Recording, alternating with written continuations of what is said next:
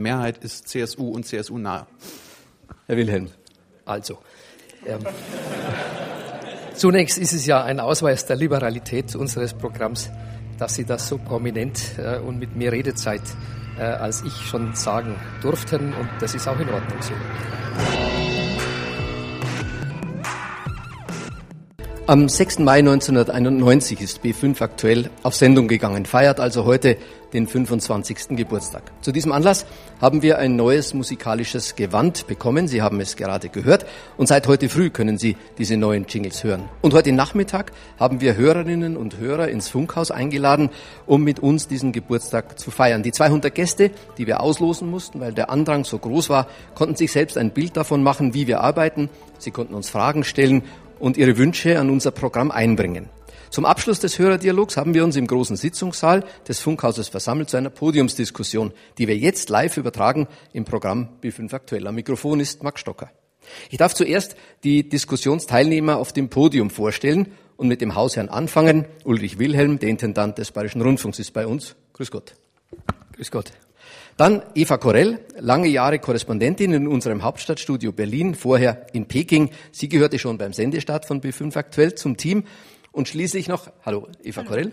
Und schließlich noch Thilo Jung, ein Gast aus Berlin, der früher Radio gemacht hat und heute mit dem YouTube-Kanal Jung und Naiv Informationen etwas anders aufbereitet. Hallo. Grüß Gott. Hallo. Beginnen möchte ich unsere Diskussion mit der Studie, die der Bayerische Rundfunk zum 25. Geburtstag von B5 aktuell in Auftrag gegeben hat. Eine Studie, die Informationen zum Thema Vertrauen in die Medien erforschen sollte und der wir den Titel gegeben haben, Informationen fürs Leben. Eines der zentralen Ergebnisse der Studie ist, dass ungefähr drei Viertel der Menschen in Deutschland sagen, die Medien behandeln die richtigen und wichtigen Themen. Sie bieten Orientierung. Es sagen aber auch 60 Prozent der Befragten, dass die Medien nicht unabhängig sind dass sie gelenkt werden von der Regierung und von den Parteien, von Wirtschaftsverbänden und von den großen Unternehmen.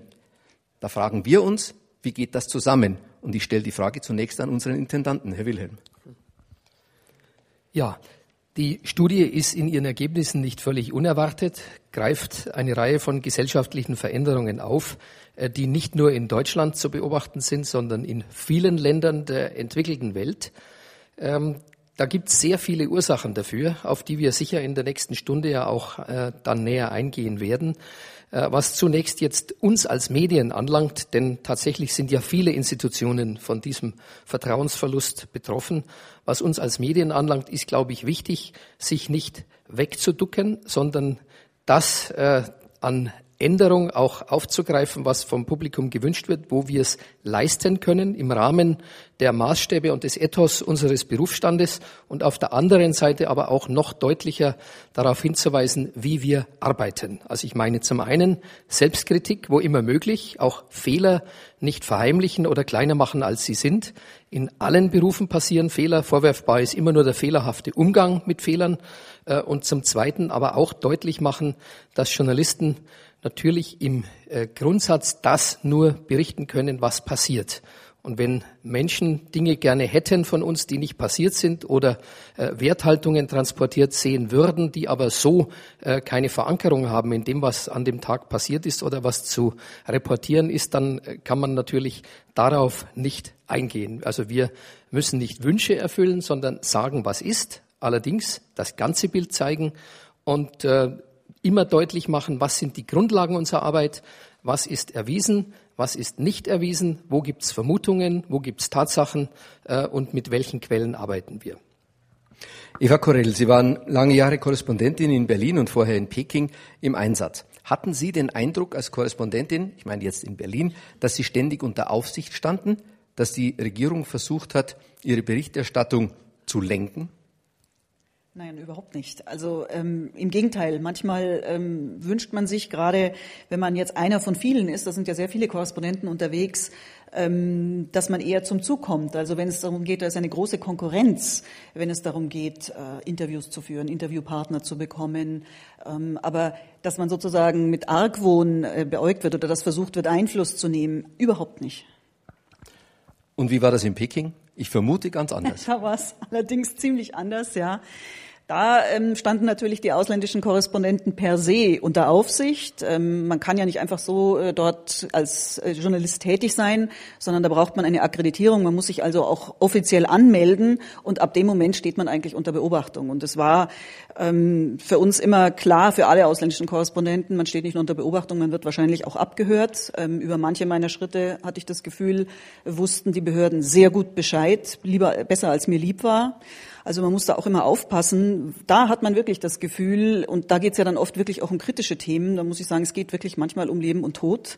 Man muss die, über die man berichtet, auch schützen, ähm, weil es sich, wenn sie sich kritisch äußern, und äh, da ist man dann eben vielleicht auch hat man auch ganz andere ja, Gedanken im Hinterkopf, wenn man manche Berichte macht, wenn man manche Leute interviewt, weil es eben immer auch damit verbunden ist, wer hört mir jetzt zu und wer verfolgt das Ganze eigentlich.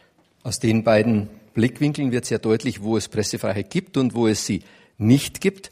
Thilo Koch, Sie sind, Entschuldigung, Thilo Koch, Thilo Jung, selbstverständlich.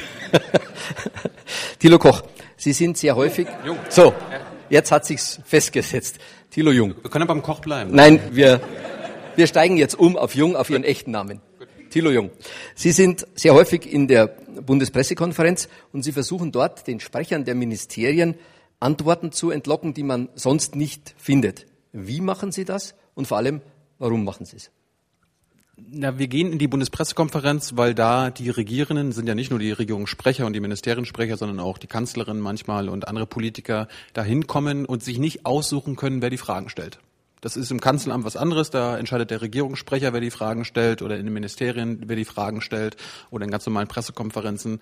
Da kann, da haben die Journalisten nicht die Regie, wer die Fragen stellt. Das ist der Hauptgrund, warum ich in der BBK bin und warum ich nicht ins Kanzleramt gehe bei einer äh, PK von Frau Merkel. Äh, die andere Sache ist, dass ich äh, in die BBK gehe, um anders als die äh, anderen Kollegen nicht auf tagespolitische Themen zu setzen, sondern wenn es irgendwie natürlich irgendwie tagespolitische Themen gibt, aber da die grundsätzlichen Fragen zu stellen, anstatt äh, jedes kleine Detail abzufragen. Also ich behandle so, ein, so eine BBK zum Beispiel nicht wie ein Briefing, wo ich wissen will, okay, wann trifft sich die, äh, die Kanzlerin mit Herrn Schipras, wann, was, was, was macht sie danach, was kommt danach und was sagt sie noch dazu, sondern ich will eher äh, sagen wir so, mich interessiert nicht der Ast und der Zweig auf einem Baum, mich interessiert der Baum und der Wald. Sie sind Korrespondent in Berlin. Sie versuchen diese Tätigkeit etwas anders auszuüben als die Kolleginnen und Kollegen. Herr Jung, haben Sie das Gefühl, dass die anderen die Gelenkten sind und Sie der Freie? Nein.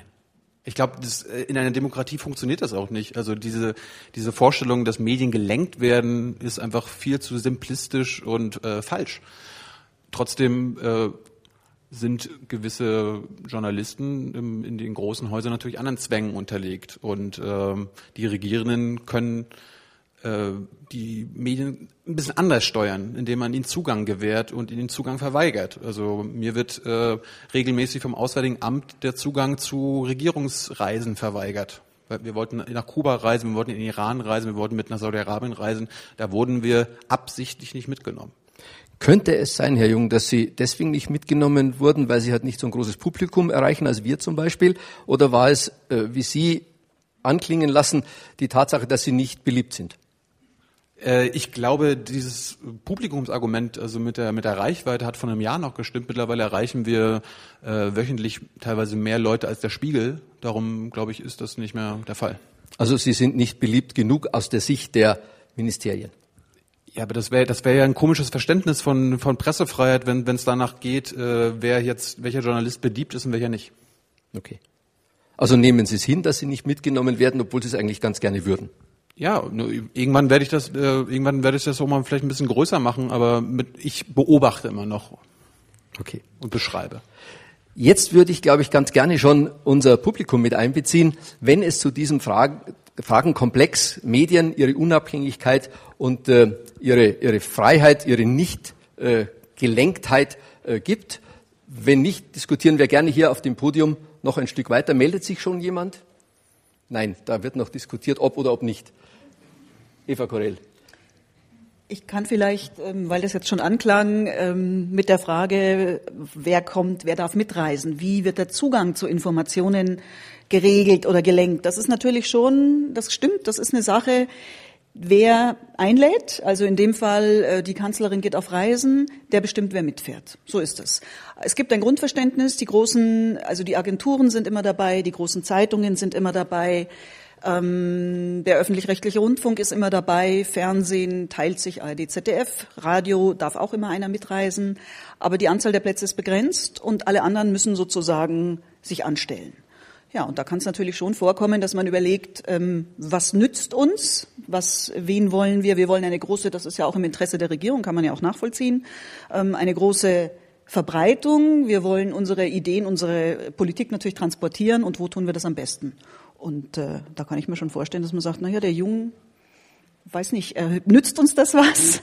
Oder ähm, der ärgert uns oft in der BPK, der stellt so viele Fragen und äh, Vielleicht verzichten wir dann lieber auf dem. Also insofern natürlich, der Zugang ist, ähm, wird durchaus begrenzt und nicht jeder kommt zum Zug. Herr Jung, einen Satz noch von Ihnen und dann haben wir Wortmeldungen im Publikum für unsere äh, Zuhörerinnen, Zuhörer, Zuschauer.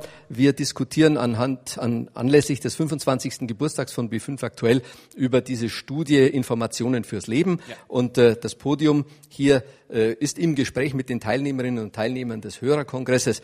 Podium, ich wiederhole es noch einmal, der Intendant des Bayerischen Rundfunks, Ulrich Wilhelm, die frühere Korrespondentin Eva Korell und der YouTuber, wenn ich so sagen darf, Thilo Jung.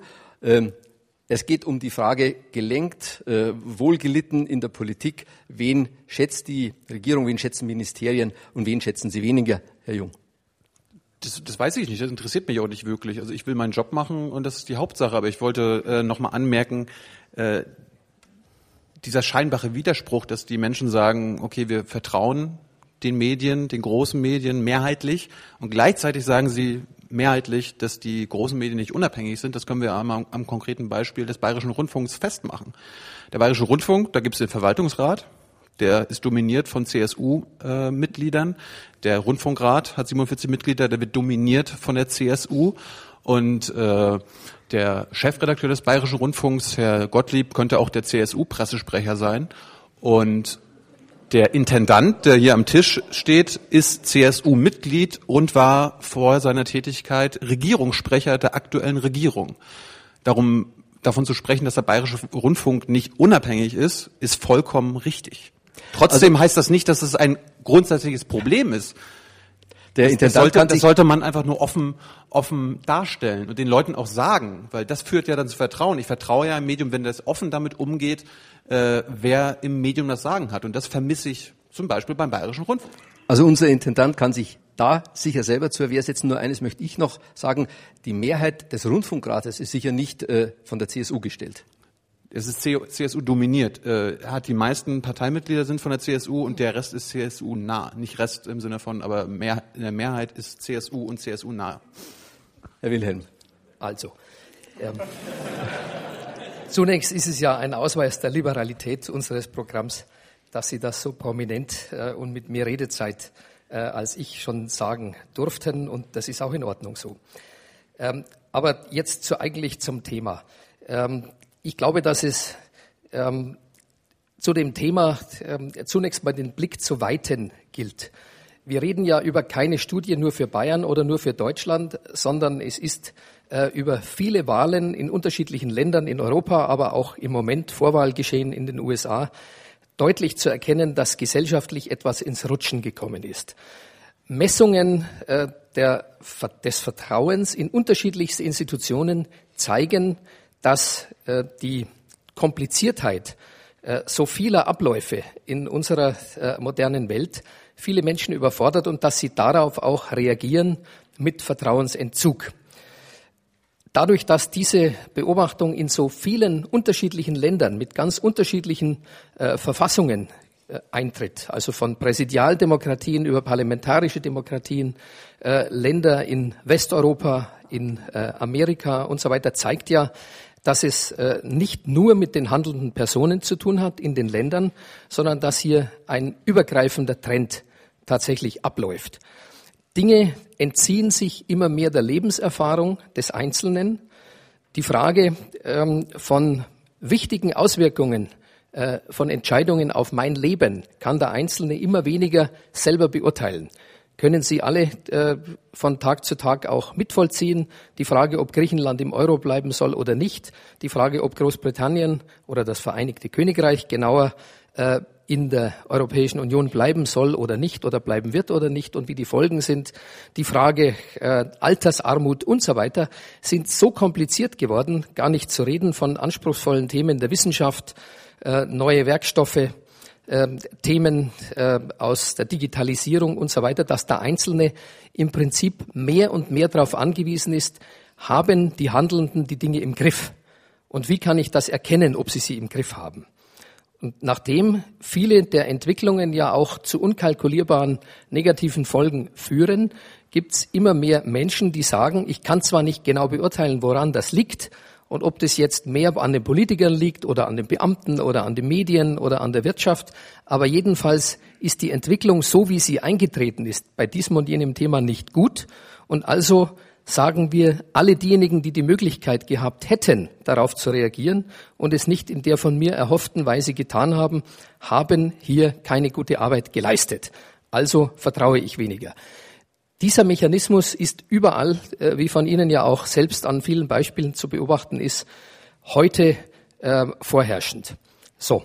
Und die Medien, und zwar sowohl die neuen Medien wie äh, das Medium, für das Herr Jung steht, als auch die etablierten Medien, wie wir das sind, haben so oder so eine wichtige Funktion, weil sie Teilhabe garantieren am Verfolgen dessen, was für das Leben jedes Menschen wichtig ist. Für seine persönlichen Entscheidungen von der Frage, wie sichere ich mich ab, welchen Beruf soll ich ergreifen, was bedeuten bestimmte internationale Entwicklungen, was bedeuten technische Entwicklungen für mich und mein Leben. Da ist der Einzelne ja darauf angewiesen, dass er an zusätzliche Informationen jenseits seiner eigenen unmittelbaren Begegnungen kommt. In der heutigen Zeit, äh, in einem digitalen Umfeld, sind das nicht mehr nur Medien. Unsere Bedeutung hat sich also relativiert, aber sie ist nicht weg. Und der Wunsch, äh, genau zu wissen, mit wem habe ich es zu tun und wie arbeiten die, ist ausgeprägter denn je. Auch die Beobachtung des Programms, so ist mein Eindruck äh, in langen Jahren, erfolgt auch mit noch mehr ähm, Bangen, aber auch mit noch mehr Wut, wenn man den Eindruck hat, hier wurden bestimmte Dinge, die ich glaube, dass sie so passiert sind, äh, dort vermisse.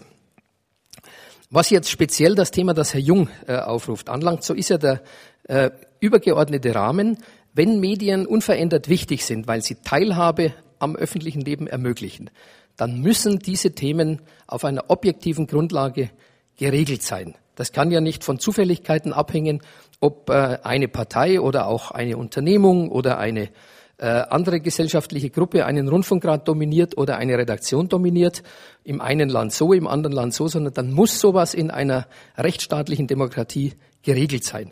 Wir haben immer wieder alle paar Jahre Urteile des Bundesverfassungsgerichts und übrigens auch der Landesverfassungsgerichte, die sich genau diese Dinge ansehen. Gibt es hier entweder von den gesetzlichen Ausgestaltungen eines einzelnen Landes für einen Sender oder aber auch faktisch. Fehlentwicklungen, wo wir sagen würden, die gebotene Unabhängigkeit, die auch von der Verfassung ja äh, vorgegeben wird und ein extrem hohes Gut ist, leidet. Konkret im Falle des Bayerischen Rundfunks wird das Gesetz, in dem die Zusammensetzung von Verwaltungsrat und Rundfunkrat geregelt wird, vom Bayerischen Landtag verabschiedet. Und jeder kann gegen dieses Gesetz vor den Bayerischen Verfassungsgerichtshof gehen. Wir haben ja das Instrument der Popularklage, mit der jeder Bürger gegen jedwede gesetzliche Regelung eine Entscheidung der Richter herbeiführen kann. Zusätzlich kann man, wenn es nach Karlsruhe geht, also zum Bundesverfassungsgericht, äh, mit den etablierten Verfahren das Gleiche tun. Es gab vor zwei Jahren etwa war es, glaube ich, ein Urteil des Bundesverfassungsgerichts zum ZDF zur Zusammensetzung der Gremien, wo genau vorgegeben wurde, dass äh, der Anteil der politischen Mandatsträger oder auch von Persönlichkeiten, die vereinnahmt werden könnten, für politische Parteien in jedem Falle höchstens ein Drittel sein darf. Das führt dazu, dass derzeit alle Landtage ihre gesetzlichen Grundlagen überprüfen und wo nötig auch verändern. Auch in Bayern wird es da wegen einer geringfügigen Überschreitung dieses Drittels Änderungen geben. Und wenn dieses dann gemacht ist, dann kann dennoch jederzeit, jederzeit wieder von anderen überprüft werden. Also würde ich sagen, Ihr Argument, Ähm, wenn Sie es denn tatsächlich so sehen, gehen Sie äh, vor Gericht, bringen Sie diese Regelungen ein ich bin kein Bayer. und versuchen Sie, Sie können das aber dennoch machen, oder Sie haben bestimmt irgendjemanden, den Sie soweit überreden könnten. Ich kann nur sagen, ähm, nachdem dieses so nicht jemals aufgespießt worden ist, spricht einiges dafür, nachdem wir auch unabhängige Richter haben mit hervorragender Ausbildung, dass das so nicht stimmt. So, ich würde gerne diesen Punkt jetzt abschließen und ich würde gerne jetzt wirklich zum ersten Mal ins Publikum schalten, weil Rüdiger Brandt einen Teilnehmer unseres Hörerkongresses hat. Informationen fürs Leben, so heißt die Studie. Wie kommen Journalisten an solche Informationen fürs Leben eigentlich ran? Dazu hat Vincent Neumeier, er ist äh, Journalistikstudent, zweites Semester in Eichstätt, also möglicherweise auch jemand, der später mal beim BR arbeiten will, eine Frage an Eva Korell. Exakt. Äh, Frau Korell, ich würde gerne am Anfang zurück zur Anfang Diskussion springen. Sie haben erwähnt, Sie waren lange Zeit in China als Korrespondentin. Jetzt steht China, zum Beispiel beim, beim Ranking von Reporter ohne, ohne Grenzen, ziemlich weit hinten. Und ich wollte Sie fragen, haben Sie mit Bürgerinnen und Bürgern in China geredet und merken die überhaupt oder, oder tut, es, tut es denen weh, dass sie keine Pressefreiheit haben? Naja, das eigene Empfinden ist ja immer, ähm, wie weit das das eigene Leben betrifft. Natürlich ähm, war für uns ja auch eine wichtige Informationsquelle. Das ist als Korrespondent, gerade als Auslandskorrespondentin, eigentlich das Wichtigste, dass man mit den Leuten vor Ort spricht. Man sitzt nicht am Schreibtisch, sondern man geht raus und man fragt die. Und das Schöne ist, dass die meisten Bürger auch sehr aufgeschlossen sind. Also sie kriegen wirklich auch Antworten, kritische Antworten, manchmal so, dass man eher befürchten muss, der redet sich da gerade um Kopf und Kragen. Und äh, es ganz oft haben uns und haben auch mich natürlich Klagen erreicht über ähm, ja, wenn man in seinem Leben an Grenzen stößt. Also viele, gibt ja sehr viele, die so mit Petitionen dann auch nach Peking reisen, in den, aus den Provinzen, weil sie irgendwie ähm, gegen örtliche Funktionäre klagen oder so und dann eben oft äh, an so eine Mauer des Schweigens stoßen. Also es gibt auch in China viele rechtliche Möglichkeiten, vor Gericht zu gehen, um seine Rechte einzuklagen. Es ist aber nicht immer gewährleistet, dass man auch sein Recht bekommt, weil die Gerichte eben nicht unabhängig sind. Und natürlich beklagen das viele Bürger. Ähm, aber jetzt nicht in dem Sinne, es ist schade, dass es bei uns keine Pressefreiheit gibt. Ich glaube, da, da würden Sie bei vielen auf Unverständnis stoßen. Also viele sagen, wir haben ja viele Zeitungen. Es gibt sehr viele Zeitungen in China, die wirklich auch sehr bunt berichten. Äh, eine Grenze ist dann erreicht, wenn sie die Regierung kritisieren. Das ist wirklich immer so eine, eine, eine rote Linie, die dann überschritten wird. Das wissen viele auch. Ähm, viele machen das aber trotzdem so im direkten Gespräch finden sie das. Wie gesagt, manchmal muss man dann die Leute auch schützen, muss man Informanten schützen, wenn die solche Meinungen äußern. Aber ich glaube, das Bedürfnis, ähm, seine Meinung frei zu äußern, ist in China genauso verbreitet wie hier bei uns. Ich würde jetzt gerne äh, in unserer Diskussion auf den Anfang zurückkommen und in eine andere Frageschleife kommen. Äh, wenn uns 60 Prozent der Befragten in dieser Studie Informationen fürs Leben äh, die Mutmaßung mitgeben, äh, da wird gelenkt, da wird gesteuert, die Medien sind nicht frei und unabhängig, müssen wir uns als Journalisten die Frage stellen, was sollen wir machen, wie können wir besser werden? Das geht jetzt an uns. Und die Frage ist auch an Sie im Publikum, was erwarten Sie denn von uns? Wie soll es denn Ihrer Meinung nach unabhängiger äh, aussehen, das, was wir als Journalisten Ihnen bieten? Unabhängiger jetzt fangen aussehen oder unabhängiger sein? sein, unabhängiger sein. Aber äh, Herr Jung, wenn wir wenn wir jetzt bei Ihnen anfangen, ähm, wenn die Leute äh, in einer hohen Zahl uns unterstellen, wir würden gelenkt, wir würden so berichten, wie es äh, ja, Mächte wie die Regierung, die Wirtschaft, äh, wer auch immer äh, sich wünscht. Was können wir tun, damit wir diesem Eindruck entgegenwirken, der ja, wie Sie selber gesagt haben, eigentlich nicht stimmt? Die Lenkung ist falsch, aber der Eindruck, das Gefühl ist ein richtiges, das Bauchgefühl ist ein richtiges. Die Unabhängigkeit, habe ich ja vorhin schon dargelegt, ist nicht da. Und äh, ein Punkt wäre, wenn der Bayerische Rundfunk regelmäßig ihre, seine Hörer informiert, wer das Sagen hat im, äh, im, im Bayerischen Rundfunk. Da, da fängt es ja schon an. Also wer das Sagen hat im Bayerischen Rundfunk, sagen wir jeden Tag im Impressum zum Beispiel. Ganz einfach. Wir sagen jeden Tag, wer wofür verantwortlich ja, ist. Ja, aber ist, ich, ich, ich frage mich, also ich weiß nicht, ich, ich höre den Bayerischen Rundfunk zu wenig, aber wir haben in, in Bayern regiert die CSU, äh, wir haben einen CSU-Intendanten, die, die CSU dominiert den Bayerischen Rundfunk. Also ich will jetzt nicht von chinesischen Verhältnissen reden, aber ganz ganz aber aber so, so aber so ne, vorbildliche einen vorbildlichen Rundfunk finden wir in Bayern nicht. Also wir, da, da, da muss man da schon anfangen. Also ich, ich finde, klar, das, das Verfassungsgericht sagt, die Politiker haben nur eine äh, begrenzte Anzahl an Plätzen in, äh, in, im Rundfunk. Ich finde, die haben gar nichts daran zu suchen. Also ich arbeite in diesem Sender und ich sage Ihnen ganz ehrlich, ich fühle mich so unbeeinflusst in meiner täglichen Arbeit wie nur was. Ähm, jetzt haben wir eine Frage äh, dort in der dritten, vierten Reihe. Ja, Anton Vorwickel aus München. Ja, ich frage Herrn Jung, äh, meinen Sie, im Rundfunk dürfen nur noch neutrale Menschen beschäftigt sein? Leute, die Nein. völlig unabhängig nach jeder Seite sind. Das ist die, doch die, sind, die geradezu ja, lächerlich. Die, die, sind ja auch hier beschäftigt. Es geht darum, wer, äh, wer entscheidet, wer der Chefredakteur wird, wer, äh, wer den Intendanten stellt. Das entscheiden die CSU-dominierten Gremien. Herr Wilhelm. Ich kann es ja gerne nochmal sagen, auch wenn bei mir allmählich die Vermutung entsteht, dass Sie die Antwort oder die äh, Faktenlage gar nicht interessiert. Die Frage, wer. Ja, waren Sie nicht vorher Frage, Regierungssprecher und sind, steht, sind Sie nicht CSU-Mitglied? Das steht überall in allen Zeitungen, ist für niemanden neu, außer vielleicht für Sie. Aber ist seit Jahren in zig Artikeln so publiziert worden und ist auch gar kein Problem. Bin ausgebildeter Journalist ähm, und, äh, ja, aber das ist doch trotzdem ein, ja, eine Fehlentwicklung. Ganz, glaube, ganz kurz, das ist ja wirklich eine Fehlentwicklung, wenn Sie direkt aus der Regierung der aktuellen Kanzlerin äh, auf den Posten des Intendanten wechseln. Das ist doch höchst auch fragwürdig. da haben Sie, glaube ich, schlecht recherchiert, äh, denn auch das stimmt nicht. Was dann? Das war nicht Was genau? unmittelbar. Aber lassen Sie mich gerne mal, äh, auch im Interesse des Publikums, äh, noch einmal den Blick weiten und vielleicht noch einmal kurz äh, den Punkt da abrunden die Frage der Verfasstheit des Rundfunks muss der Gesetzgeber entscheiden, weil wir mit öffentlichem Geld umgehen, weil der Rundfunk allen Bürgern gehört, auch von allen ja finanziert wird. Deshalb ist es zwingend nach Verfassungsrecht, dass nicht wir selber sagen, wie unsere Strukturen sind, sondern dass das die Gesetzgeber machen. Gesetze wiederum müssen sich immer messen lassen vor den unabhängigen Verfassungsgerichten in der Frage, ob sie so ausfallen durften wie sie formuliert sind oder ob sie geändert werden müssen. Das ist das eine. Das zweite ist, die Gremien haben mit, der, äh, mit dem Zustandekommen des Programms nichts zu tun. Das Programm wird von Journalisten nach Tagesaktualität gemacht. Wichtig ist, dass wir bei der Auswahl derjenigen, die Journalisten werden, sorgfältig vorgehen und dass auch die Standesregeln, die es in dem Beruf ja seit langen Jahren gibt, jeweils eingehalten werden.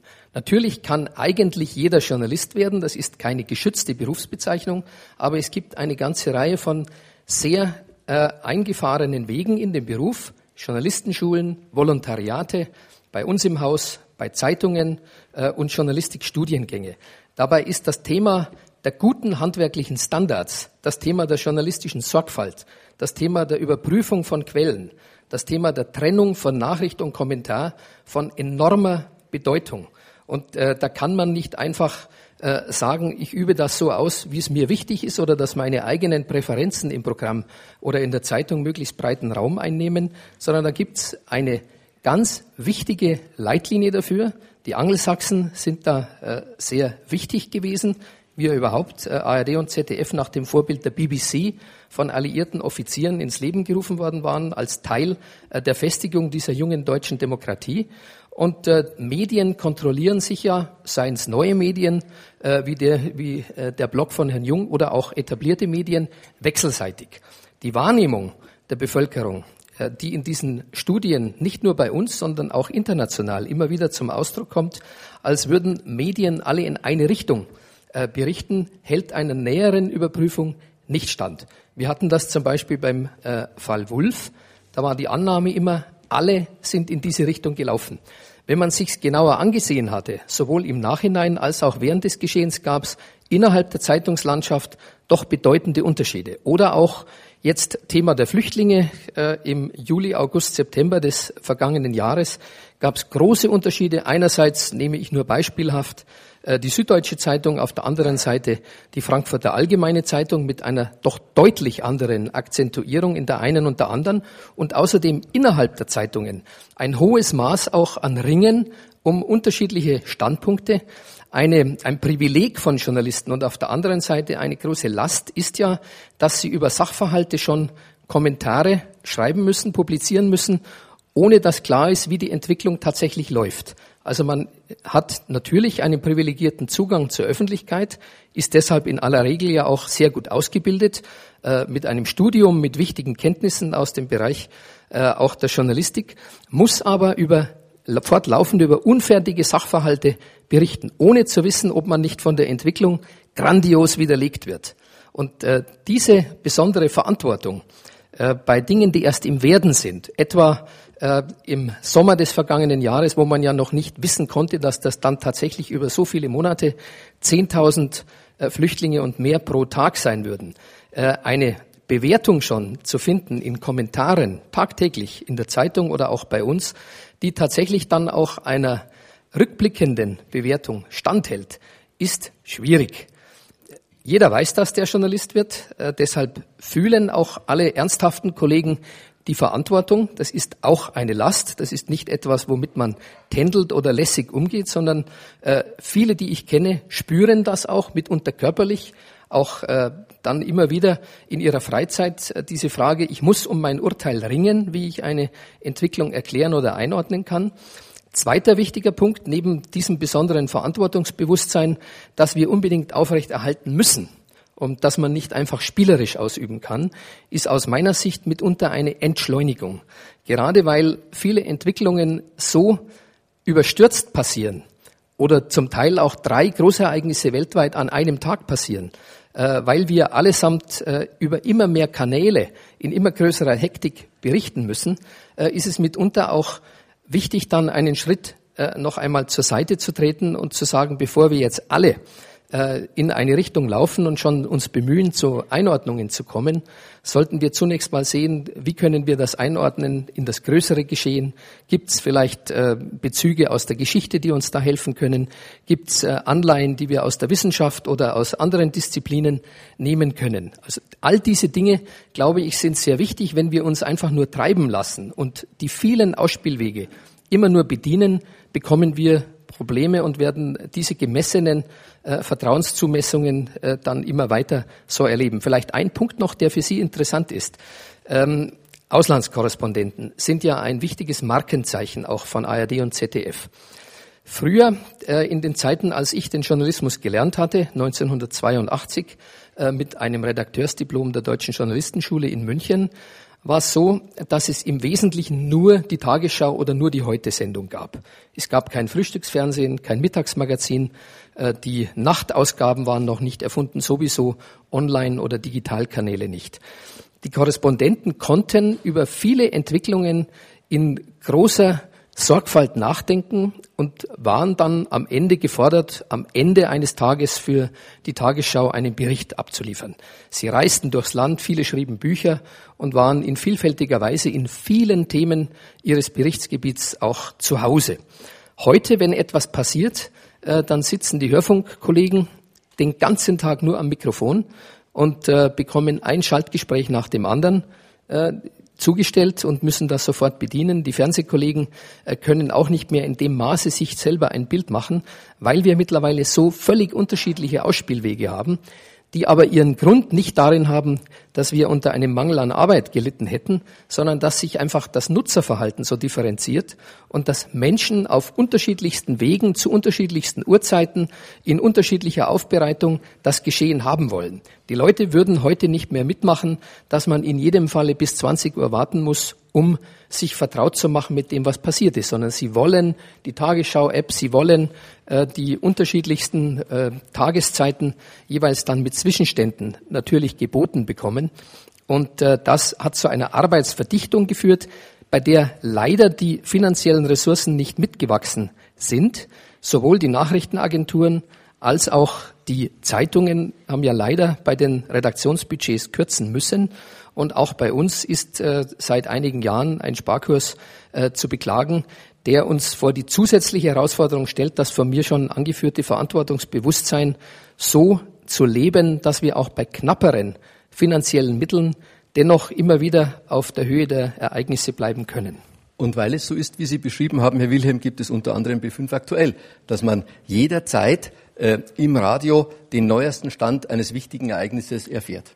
Richtig. Äh, deshalb ist ja auch äh, der Erfolg von B5 aktuell vor allem immer dann besonders groß, wenn etwas passiert in der Welt. Wir erleben das ja in Krisenjahren, gibt es einen regelrechten Run auch auf B5 aktuell.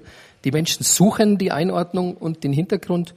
Und äh, im Wege von programmlichen Neuerungen haben Sie ja ohnehin äh, in den vergangenen Monaten zusätzliche Erklärflächen im Programm eingebaut, äh, zusätzliche Dossiers, zusätzliche Möglichkeiten, wo man in aller Ausführlichkeit dann auf komplexe Themen eingehen kann um äh, eben mehr zu orientieren und mehr zu erklären. Den, den Wir diskutieren äh, im Rahmen des Hörerkongresses zum 25. Geburtstag von B5 aktuell äh, und jetzt sollen auch die Teilnehmerinnen und Teilnehmer des Hörerkongresses drankommen.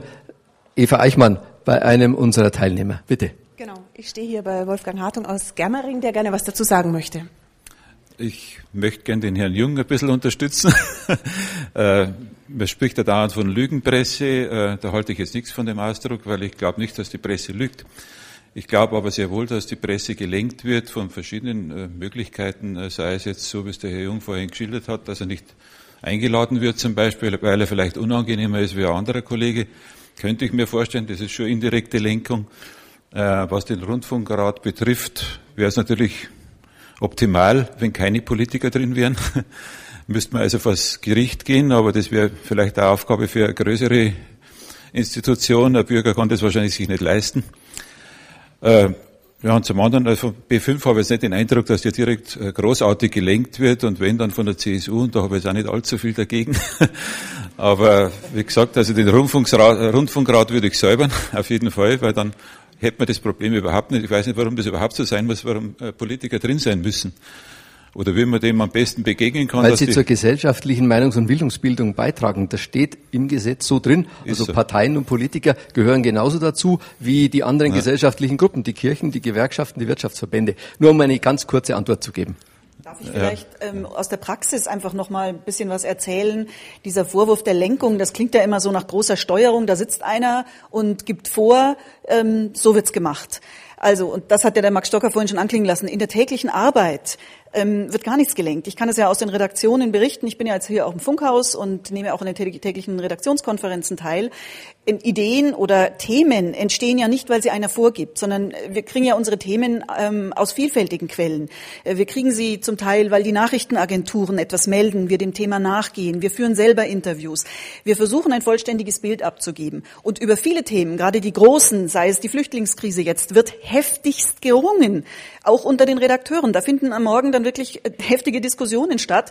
Da gibt's nicht eine Meinung, da gibt's viele Meinungen. Und so wie das ja auch einen gewissen, einen kleinen Ausschnitt der Gesellschaft widerspiegelt, so wollen wir ja in der Berichterstattung möglichst alle Aspekte einbauen und versuchen bei jedem Thema möglichst viele zu Wort kommen zu lassen. Ich habe den Eindruck, jetzt müssen wir uns kurz fassen, alle, die sich beteiligen, weil jetzt äh, die Finger hochgehen. Herr Wilhelm und dann Herr Jung. Ein Satz noch.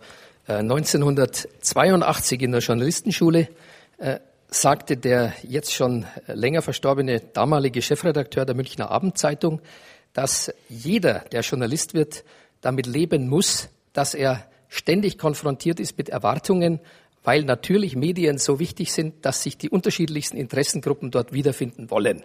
Und er sagte, tendenziell ist es in den Zeitungsverlagen mehr die Wirtschaft, äh, weil sie mit Anzeigenentzug drohen kann. Und tendenziell sind es mehr Parteien oder gesellschaftliche Gruppen, die über Rundfunkräte einwirken wollen.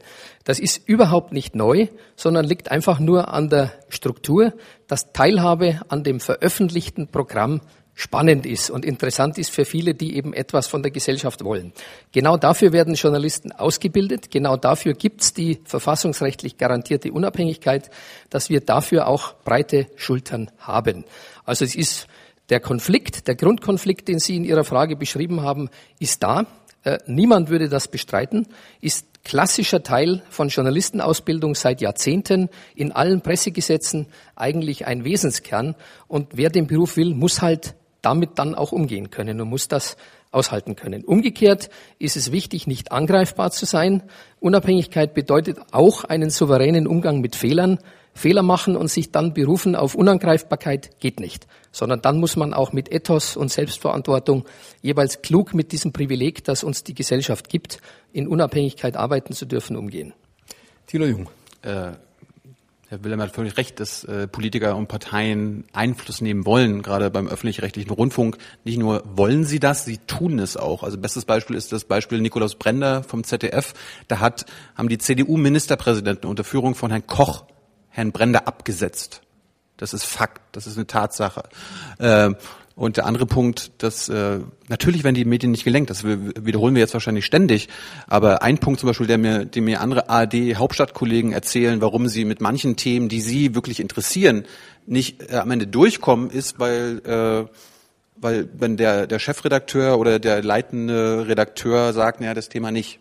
Also es gibt halt auch, es gibt ja eine Auswahl. Das ist ja dann auch wichtig äh, im, in Redaktionen, dass wenn Redakteure oder Journalisten ankommen mit Themen, die sie interessieren, und äh, es gibt ja viele Themen, wo dann Kollegen ankommen, oh, dieses Thema würde ich auch gerne machen, aber bei uns ist dafür kein Platz oder soll kein Platz sein.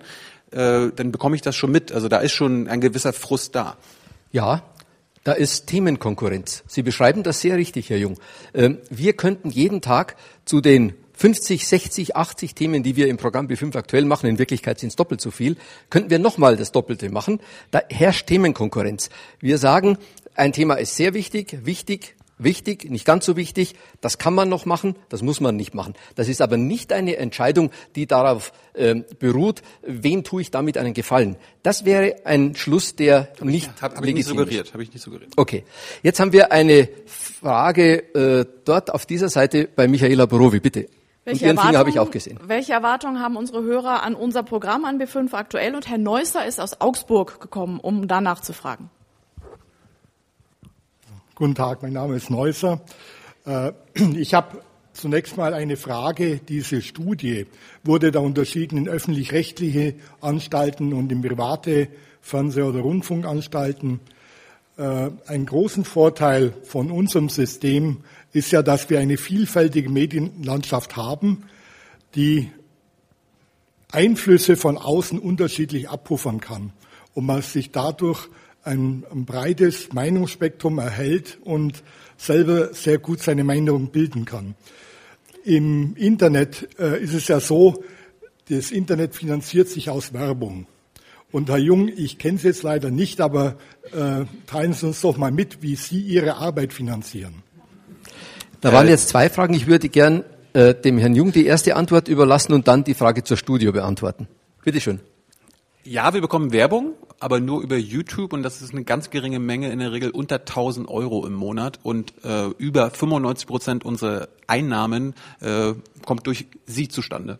Also wir bitten um, um, Unterstützung. Wir nennen das Projekt Straßenmusik. Also Sie, Sie sehen, was wir machen wir machen es so oder so, aber wenn Sie gut finden, was wir machen, möchten, bitten wir Sie, das zu unterstützen per Überweisung oder PayPal. Letztlich sind Spenden. Im Grunde schon. Und jetzt zur Frage der Studie. Wir haben in der Studie in den Fragestellungen schon unterschieden zwischen den öffentlich-rechtlichen Anbietern und den privaten.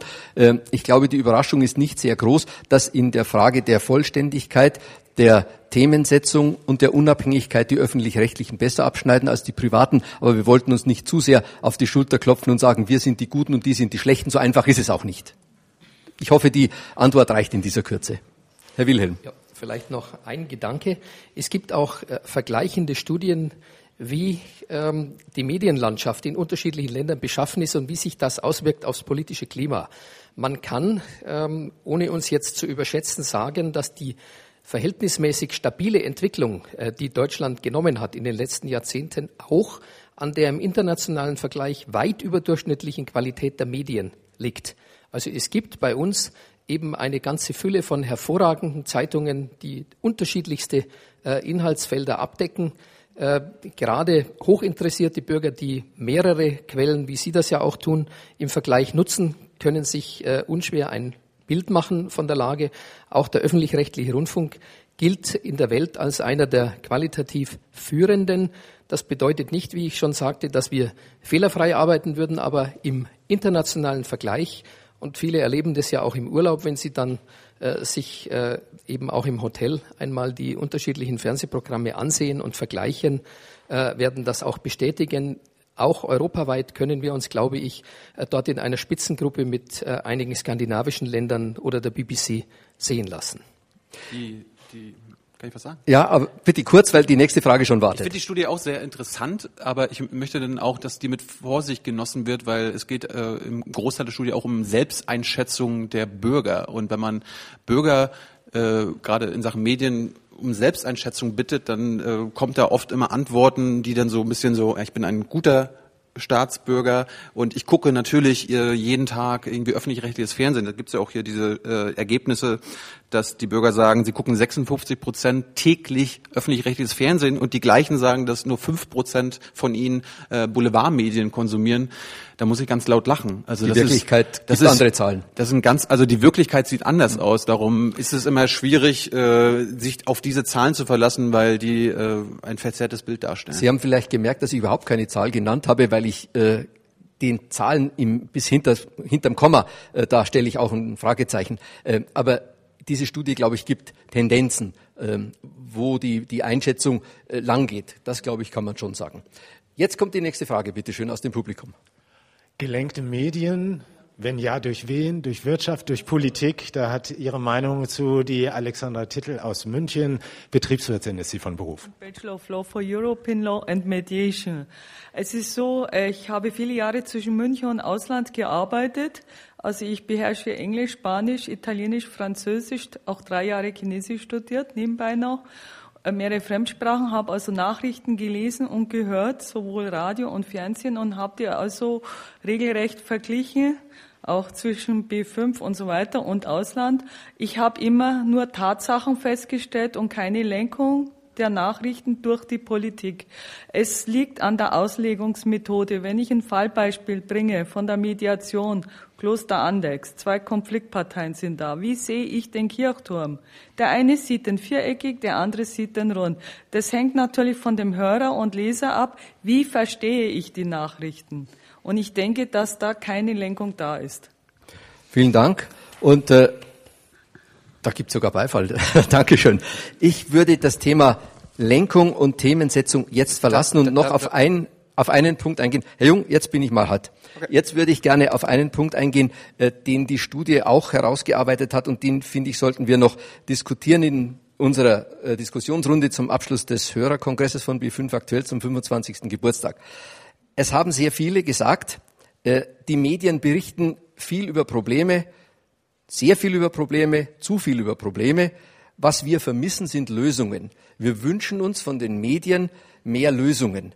Ähm, ist das eine, ein, ein naiver Wunsch, Sehnsucht nach äh, der guten Nachricht äh, der heilen Welt oder steckt da mehr dahinter? Was meinen Sie, Herr Wilhelm? Ein Kollege vom dänischen Rundfunk, Ulrich Hagerup, hat ein Buch geschrieben, genau darüber, was in Journalistenkreisen äh, ein Riesenerfolg geworden ist, äh, wird breit diskutiert in den unterschiedlichsten Ländern, weil natürlich was dran ist. Ähm, wir hatten ja schon darüber geredet, dass viele äh, Themen in unserer heutigen Welt so kompliziert geworden sind, äh, dass es auch von einem Land in der Regel gar nicht entschieden werden kann. Und Bürger erleben sowohl Medien als auch Politiker oder andere Handelnde ähm, nur als Leute, die sich bemühen, international die Gruppen zusammenzubringen, äh, äh, zu schmieden, äh, um überhaupt zu einer Lösung zu kommen in der Finanzkrise, in Umweltfragen, bei Flüchtlingsthemen, äh, bei Themen der Terrorismusbekämpfung und so weiter. Und das führt natürlich dazu, dass mitunter Handelnde auch als hilflos empfunden werden. Oder auch Medien, die immer nur berichten, wer jetzt wieder alles benötigt wird für eine Lösung und warum das gerade wieder schwierig ist mit diesem oder jenem Partner, äh, dass da ein Überdruss entsteht. Man kann natürlich die Welt nicht einfacher darstellen, als sie ist. Und diejenigen, die das erzwingen wollen, landen ja alle in totalitären Systemen. Also wenn man einfach sagt, jetzt wird gnadenlos vereinfacht äh, und nur noch eine bestimmte Sicht durchgesetzt, dann äh, endet es immer mit weniger Freiheit äh, und am Ende auch dann mit äh, Unterdrückungsmaßnahmen. Also Dinge, die objektiv kompliziert sind, kann man nicht vereinfachen. Man kann allerdings, und das ist die These dieses Buches, das in Journalistenkreisen Furore macht, immer wieder auch anhand einzelner Beispiele zeigen, wie Dinge, die gelungen sind, äh, trotz all dieser anspruchsvollen Zusammenhänge dann äh, gelingen konnten, um immer wieder auch deutlich zu machen, es ist nicht hoffnungslos, es ist nicht, äh, wir leben nicht in einer Zeit, in der man sowieso ähm, nichts mehr garantieren oder vorhersagen kann, sondern es gibt bei äh, bestimmten Voraussetzungen, die dann jeweils äh, genau zu benennen sind, durchaus Konstellationen, wie etwas gelingt. Wir haben äh, etwa als Lehre aus der Finanzkrise ja auf der Ebene der Staatengemeinschaft in einigen Punkten durchaus Erfolge erzielt, in anderen äh, sind Dinge gescheitert. Und all sowas genau nachzuweisen und zu sagen, was ist gelungen, was ist nicht gelungen, führt dann auch zu mehr Vertrauen, wie wenn man einfach nur so leichthin behauptet, es wird sowieso nichts oder es scheitert immer an dem und dem Land, weil das halt nicht will. Dann entsteht Frustration und auch äh, das Gefühl, wenn ich mich für das Thema interessiere, ändert es auch nichts. Also es ist durchaus so, dass eigentlich bei fast allen Schicksalsthemen ähm, nie ein Ende erreicht ist, sondern es geht immer und immer weiter. Man braucht immer viele Partner, um Dinge zu entscheiden. Und äh, es gelingen auch immer wieder Dinge. Äh, in der Medizin zum Beispiel haben Sie ja erlebt, wenn neue Erreger auftreten, äh, dann äh, arbeiten sehr viele Staaten der Welt daran. Dann gelingt es auch schnell, entsprechende Gegenmaßnahmen äh, zu erreichen, wie bei Ebola und so weiter, dass man solche Dinge dann auch festhält.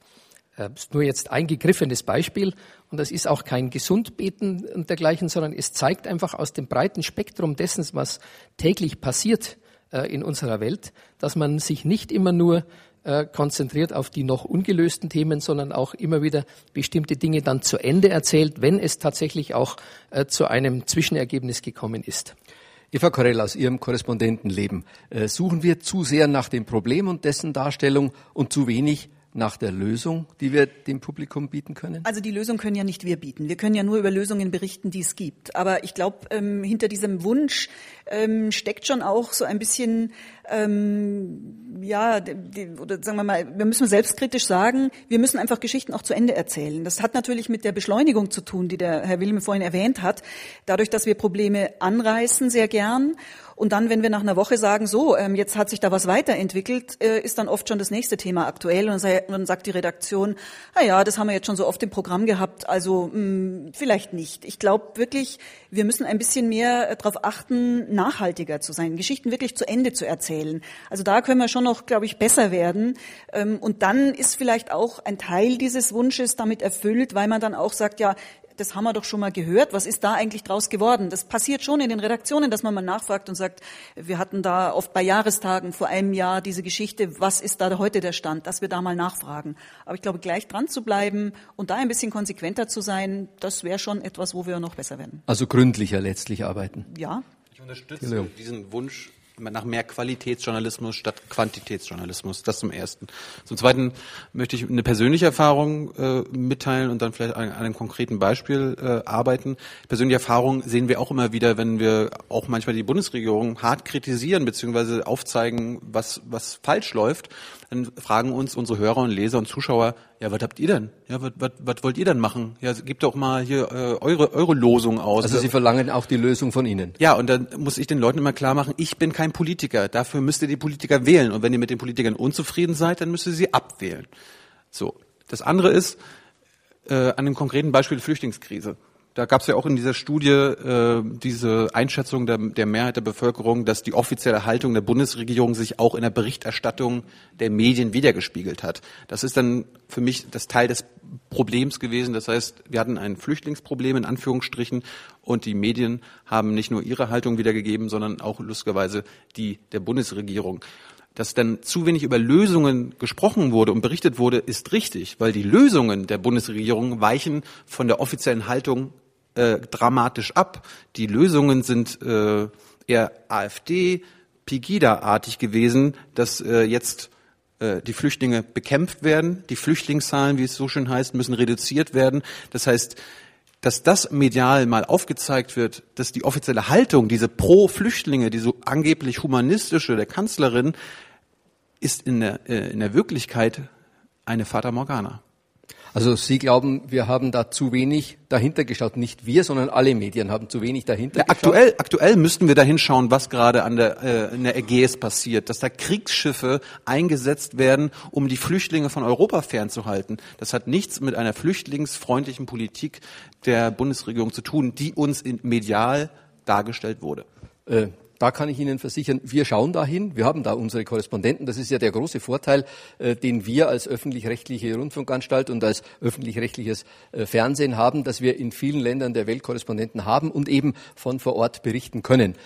Einer geht noch, wenn ich das so flapsig sagen darf. Wir haben noch einen äh, Teilnehmer des Hörerkongresses. Bitte schön. Herr Köck aus Neubeuern ist bei mir. Ja, moin.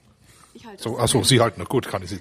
Ja, ich gehöre einer Generation an, die hat äh, die erste B5-Sendung auch schon gehört äh, und höre sie immer noch und höre sie gerne und äh, hatte bis jetzt noch nicht den Eindruck, dass ich in irgendeine bestimmte Richtung gelenkt worden sei. Das möchte ich mal vorweggeben. Beim öffentlich-rechtlichen Rundfunk, auch hier beim B5, ähm, sind die Strukturen relativ klar. Herr Jung hat sie auch beschrieben, Herr Wilhelm hat sie bestätigt im Kern. Was ich nicht kenne, ist vielleicht persönliches Problem, die Strukturen, wie Sie arbeiten, Herr Jung. Ihr Blog, Ihr YouTube-Kanal, wer gibt Ihnen die Richtungen vor? Sind Sie das allein? Haben Sie eine Runde von zehn Kollegen, die also Prioritäten setzen, so wie Sie Herrn Stocker gerade gefragt haben? Wie läuft das bei Ihnen ab? Äh, ich bin mein eigener Chefredakteur. Ich habe einen Kameramann, der ist da, da drüben, der nimmt das alles auf, was ich mache. Und ich habe äh, zwei Kolleginnen, die uns für die Facebook-Seite und die Online-Auftritte äh, mit der Community helfen. Das heißt, die säubern die Kommentarspalte, kümmern sich um das Feedback der Leute. Und ich habe einen Kollegen, Stefan Schulz in Frankfurt, mit dem ich äh, redaktionell zusammenarbeite. Aber ich bin der Kopf und sage äh, und frage, was ich möchte. Da fallen Entscheidungen dann leichter und schneller, ob sie besser sind. Ja. Weiß ich nicht. Ja, ich auch nicht. Wäre noch eine kurze äh, Nachfrage, Max? Ist noch Zeit dafür? Nein, für die kurze Nachfrage. Ich danke Ihnen vielmals. Ähm, für die kurze danach. Nachfrage ist noch keine Zeit. Ja, danach können wir hier noch diskutieren. Aber wir senden das ja live im Programm B5 aktuell und wir machen ja auch eine Aufzeichnung für ARD Alpha. Herr Wilhelm, zu diesem Thema. Ähm, diese, dieser Wunsch nach der Lösung und der Kritik an den vielen Problemen. Sind wir da schon ein Stück besser geworden oder haben wir noch einen sehr langen Weg vor uns? Viele Redaktionen in vielen Ländern überlegen genau, ähm, wie sie darauf reagieren, dass die, äh, viele Dinge immer schneller ablaufen. Die Beschleunigung bei äh, gleichzeitig stattfindenden Etatkürzungen. Ähm, ich glaube, dass wir bei dem Thema die richtigen Fragen an uns stellen und auch da und dort schon äh, jetzt äh, gut reagiert haben. Wir haben eine eigene Rechercheeinheit des Bayerischen Rundfunks gegründet, die uns auch die Möglichkeit gibt, mit noch mehr äh, Personal wichtigen Fragestellungen nachzugehen. Wir sind auch nicht nur angewiesen, in bestimmten Sendungen gefundene Ergebnisse äh, dann zu veröffentlichen, sondern können, äh, wenn wir glauben, dass an einem Thema viel dran ist, auch einen sehr großen Aufschlag machen. Es gibt Recherchekooperationen unterschiedlicher Medien. Äh, auch da haben wir punktuell immer wieder Zusammenarbeit gehabt, ob mit der Zeit, mit der Frankfurter Allgemeinen, äh, mit äh, Zeitschriften. Und darüber hinaus wollen wir noch mehr Erklärformate bieten, die immer wieder festhalten, wo sind wir. Ich hatte äh, in Berlin bei einer Begegnung mit der Bundespressekonferenz gesagt, was mir eigentlich am wichtigsten erscheint für die nächsten Jahre, ist das Ringen aller journalistischen Kollegen um ein eigenständiges Urteil. Also weg vom Herdentrieb und wirklich genau den Dingen versuchen, auf den Grund zu gehen. Äh, das ist das Vornehmste, was es gibt, ein eigenständiges Urteil zu äh, allen Entwicklungen sich abzuringen.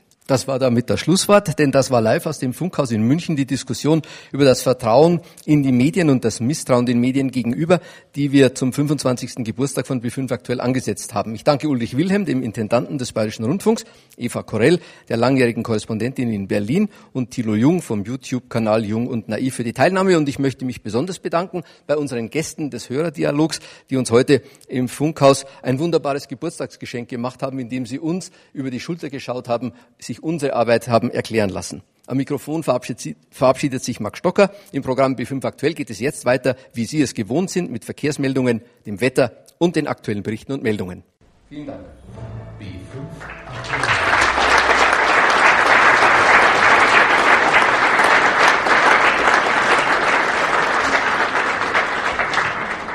So, meine Damen und Herren, liebe Gäste, wir sind jetzt nicht mehr on air, wie das bei uns heißt.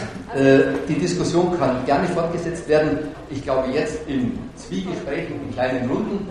Der Hörerdialog, der Hörerkongress ist hiermit beendet. Nochmal herzlichen Dank dafür, dass Sie uns im Funkhaus besucht haben. Sie haben damit eine große Freude gemacht. Danke.